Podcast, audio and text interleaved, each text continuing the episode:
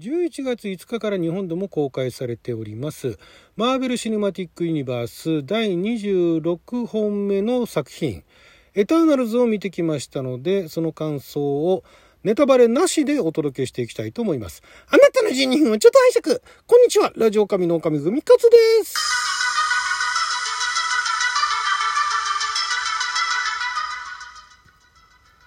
えー、映画トークでございますが、見てきました、エターナルズ。もうね、あの、まあ、ここ最近はね、映画トーク、最初ネタバレなしで、その後ネタバレありのトークなんかアップしていたんですけれども、まあ、このエターナルズのネタバレありのトークに関しては、まあ、あの、今回私はもう上げないで、えー、ネタバレありの感想だとか考察、もう今もうネットにもうたくさん出てるんで、まだ公開して1週間も経ってないのに、ワンサかあって、で、もうそれをね、多分あの、見ていただいた方が本当詳しい方たちがね、マーベルファンだとか、まあ、あとま映画も詳しい方で、マーベルも好きっていう方だとか、いろんな方が非常にあの、えー、なんでしょう、ためになるというか、映画面白かったんですが、その映画で、えー、あれってどういう意味みたいなものも全部解説してくれてる人たちが、もうすでにたくさん動画とかね、アップしてるんで、そっちの方を見ていただければなと思うんで、私の方はネタバレなしで、まあ感想をお届けしていきたいと思います。このエターナルズもね、公開前から、予告の段階から、えー、マーベル、ね、あの、え、コミックの原作ファンなんかも、あとはまあマーベル・シネマティック・ユニバースのファンっていうのもあるんでしょうかね、えー、その人たちは非常に盛り上がってて私もあの MCU 作品は結構8割ぐらい8割ぐらいは見ているので、えー、まああのマーベル DC もね DC の方は DC の方でドラマ化映画化されてるんですが個人的にはね DC はドラマ版が好きで、えー、マーベルは映画版が好きなんですよ。お話の作り方ケビン・ファイギーがうまいのかどうかわかんないんですけどもなんかねマーベル映画うまいなってまああの最初のやっぱりアイアンマンの印象が強かったんでしょうかね。非常に見やすいし全然私その原作のアメコミの方を知らないんだけれどもなんかあのキャラクターの名前ぐらいしか知らないんだけれども非常に分かりやすいしでまたこれあのその後私わざわざコミック読んでないんですがコミックファンの人たちもあのアメコミのね、原作、ものによるんですが、結構その映画だとか原作の段階、その元々のコミックの段階から、えー、結構設定が変わったりだとか、なんかあの、作家が変わったりだとか、あと、それこそあの、見た目も変わったりだとかっていう、そういうのがあるんで、映画版が、その映画版オリジナルだったとしても、あまりなんかの、いわゆる原作原理主義みたいな人が、なんか口を出したりだとかってのは言わないそうなんですね。で、そこのところマーベルもうまいこと原作ファンも楽しめる要素っていうのをちゃんと持ってきてるんだと思うんですよ。で、今回のこのエターナルズは、私またこのエターナルズも原作のね、アメコミ読んでないし、読むつもりもないんですが、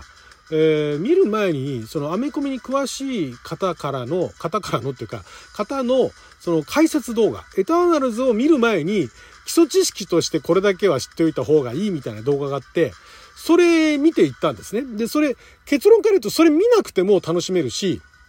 見てても楽しめるし、で、全くそのマーベルの原作コミックを知らない私みたいな人間にとっては、多分どっちでも楽しめると思います。で、えー、こういう、なんでしょうね、アメコミのヒーローものみたいな映画が、抵抗がない人は多分楽しめると思います。で、えー、これマーベルのコテコテのファンの方たちの動画なんかも見てても、その、すごいもうコアなファンたちも、このエターナルズは、すごいあの、楽しまれてたそうなんですね。すごい良かったと。中にはめちゃくちゃ感動して、で、何回も見るぞって言ってる人もいるぐらい。で、その方の解説動画もうすんごい、そんなところまでっていうぐらい詳しい方とかも興奮してると。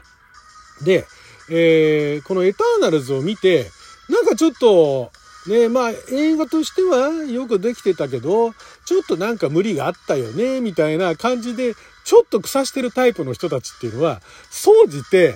ね、えー、マーベルの原作にそこまで、まず傾倒していない。詳しくない。でもまあ、なんとかしてる。で、映画で見てきたのも知ってると。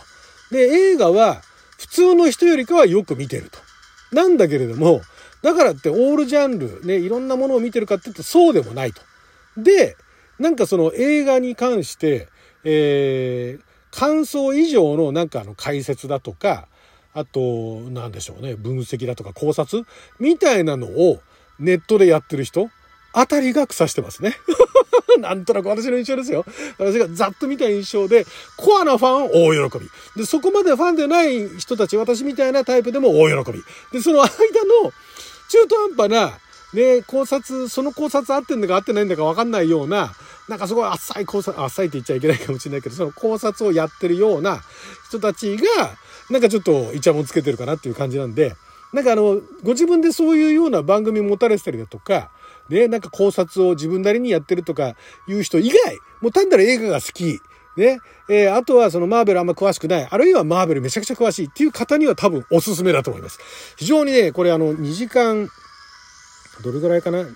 えっ、ー、とね、2時間、156分だから2時間半ですね。2時間半、あの、人によっては中だるみしたって言われてる方もいらっしゃいましたけど、私全然中だるみしませんでした。非常にあの、お話の見せ方だとか、やっぱり映像の切り取り方だとか、で、あの、テレンス・マリックの話されてた方いらっしゃいましたね。そこでなかなかさすがあの、映画に詳しい方だったら、クロエ・ジャオという監督が、テレンス・マリックに傾倒しつつも、テレンス・マリックはキリスト教あたりをモチーフにしているところがあるのに、えー、クロエ・ジャオ監督というのは、キリスト教には傾倒しない、多神教の方に行くっていうね、いう話をされてた方がいて、あ、なかなか面白いじゃないかと いう話も聞きましたけれども、これね、で、特にその今までのマーベルのね、全作品20、あの、マーベル・シネマティック・ユニバースの全作品を見てこなかった人でも、またここからスタートできるぞみたいな感じにもなってるし、で、登場人物メインのそのヒーローたちが10人ぐらい出てきて、それは今までのね、アベンジャーズ以上の人数になって出しすぎじゃないかっていう人もいたけど、私ね、あの、今までかつてその舞台でね、え、作品書いて、あの、上演してきた身から言わせてもらいますと、あの、本も書いてね、やってきた身から言わせていただきますと、12人とか14人ぐらいまでだったら、2時間以上あれば、それぞれの人たちっていうのを、ある程度深掘りして、その人たちのキャラクターの魅力っていうのを出すことは可能なんで、そこのところはもう、さすがもうやっぱりこのマーベルのね、えー、方たち、えー、で、またあの、コロエジャオ監督が脚本も一緒にあの参加してるんですよね。パトリック・パーリーさんと、えー、あとはコロエジャオさんが脚本をやってるんですけども、非常にそこらのところその12人、10あ、12人というか10人か、10人のキャラクターたちをうまいこと見せてって、で、その今までの過去の経緯だとか原作知らない人にとっても、なんとなくどんなで、歴史をたどってきたのかとか、なんとなくどんな能力があるのかっていうのも、ちゃんとわかるようになると。で、で、字幕もね、今回良かったですよ。字幕あの、おちょっとあの、今まで見たことない方でしたけれども、多分あの方の門下生じゃないかなっていう、非常にあの見やすい字幕だったし、あの、役もすごいスッキリと収まっていて素晴らしかったなと。で、あと何でしょうね。で、本当面白かったんですよ。まあ、また何回も見に行こうかっていうと、まあでもね、何回も見に行ってもいいかな。で、CG もそんなにね、あの、全く使ってないわけじゃないですけども、結構あの、実際のロケ地で撮ることが多い監督のようで、グリーンバックも一部あったみたいなんですけども、そこら辺の配分とかも非常に良かったし、なんか CG がちょっといまいちって言ってた人も中にはいましたけど、あんまり気にならないです。そこら辺も。そんなとこ見てんのかっていうぐらい、そこはあんまり全然大事なとこじゃないんで、お話として、で、しかも、その原作のね、えー、映画見る前に、ここら辺は押さえておいた方がいいよって言われているその原作の要素っていうのが、かなりやっぱりその MCU 映画になると変わっちゃうんですよね。今までの MCU 作品もそうだったんですが、その変え方も、やっぱりコアなファンたちは素晴らしいと。そこをそうアレンジしてきたかと。で、私もその、えっ、ー、と、予習動画しか見てないんですけども、まあ、これはこれでありだなと。で、なるほどそうなってんだっていうのがすぐわかるんですね。その予習してなくても多分わかるんですよ。で、予習してても、そこ抵抗なく、あ、こういう風に行くんだってなっていくと、そうするとなんかあの、最初予習の段階では、あ、こいつがなんか悪でこいつがいいもんなのかなみたいなものも、全部もうあの、ひっくり返されて、それはそれで楽しかったですね。やっぱりね、あの、出演者の皆さんも魅力的なんですが、個人的にまずあの、えー、好きな女優さんであの、えー、っと、まずジェンマー・チャンさんがあの、主人公のセルシー、主人公とかメインのね、えー、キャラクター、メイン格のキャラクター、メインの10人の中でもさらに目立つ存在のセルシセルシ役を演じていたジェンマちゃんさん。私はあの、ヒューマンズっていうあの SF ドラマで初めて、えー、彼女の存在を知りまして、非常にね、繊細な、なかなかの微妙なあの、アンドロイドのね、え、演技をするっていうのがあの非常に見事な方でねジェンマちゃんさん今回魅力的でしたねなんかちょっと東洋のね感じあのオリエンタルなあの風貌でありつつも発音は英語発音っていうね なかなか素晴らしいそして予告でも散々出てきてますが、アンジェリーナ・ジョリーさんね、良かったですよ。個人的に。あの予告のシーンが一番私の中ではかっこいいシーンだったんですけども、アンジェリーナ・ジョリーがこんなキャラクターをみたいな感じで良かったですね。あと、サルマ・ハエックね。サルマ・ハエックはずっとこのあの、MCU みたいなね、こういう作品に出たくて出たくてたまらなかった方ですけど、ようやく出ることができて、ほんと良かったねっていうね。サルマ・ハエックさんも良かった。最近のね、